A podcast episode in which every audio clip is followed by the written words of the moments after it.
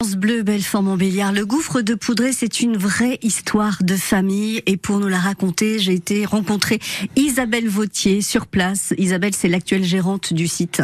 Vous nous racontez un petit peu l'histoire du gouffre de Poudré?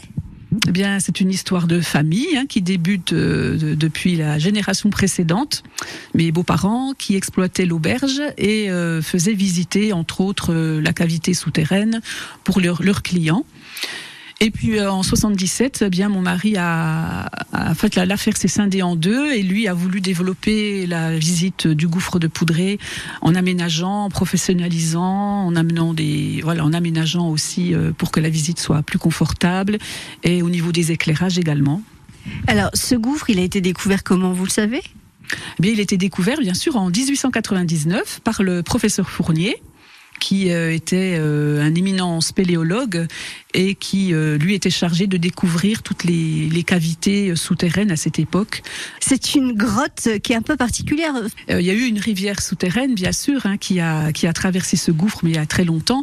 Mais ensuite, ça a été formé surtout. La rivière a, a entraîné, a vidé le gouffre littéralement de tous les matériaux qui existaient. Et puis les eaux d'infiltration également qui ont qui continuent à bien sûr parce que c'est une grotte qui vit aussi beaucoup, hein, encore à l'heure actuelle, qui bouge encore. Et, euh, et donc c'est un gouffre, en fait, c'est tout ce que je voulais vous dire. Oui, c'est, on appelle ça un gouffre parce que la formation est différente d'une grotte. Une grotte, il faut savoir que c'est un lit, le lit d'une ancienne rivière souterraine que l'on visite, que nous, en fait, c'est un gouffre d'effondrement. Et donc c'est pour ça qu'il est, il est très grand parce que à cet endroit, on, on se sent sous terre comme dans une cathédrale. Oui, c'est ça. On n'est pas tout petit écrasé par le plafond. Le plafond est très très très haut, c'est ça. Voilà, exactement. Hein. 600 mètres de circonférence, 200 mètres de diamètre.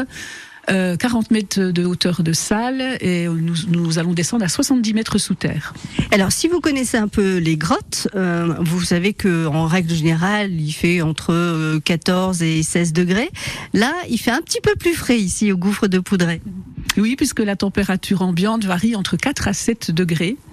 Euh, l'hiver, on a, on, ça peut descendre à 4, et puis l'été, ça, ça ne montera pas au-dessus de 7 degrés. Donc pour les personnes euh, qui souffrent de la chaleur, eh bien c'est fortement recommandé l'été pour euh, s'y réfugier. En 1977, euh, on a eu l'idée de créer le premier spectacle musique et lumière pour mettre en valeur cette cavité qui est tellement grande qu'elle était très difficile à éclairer, de façon à, présenter toutes les particularités, les concrétions calcaires. La nouveauté de cette année, l'éclairage est complètement revu mais on a carrément retiré tous les anciennes installations électriques qui ont été euh, remontées et on a tout refait à neuf avec de la LED des ampoules basse consommation aussi, euh, moins énergivores. Et puis du coup, toute la, la scénographie de l'éclairage a été revue également. Alors du coup, si vous avez déjà visité le gouffre de Poudré, eh bien retournez-y cette année parce que vous n'allez peut-être pas complètement le reconnaître tant l'éclairage change euh, l'ambiance. Il y a plein de choses qui n'étaient pas mises en valeur qui le sont aujourd'hui. Bref, allez donc au gouffre de Poudré. Si vous voulez plus d'infos, il y a un site internet, internet gouffre de poudré tout attaché.com.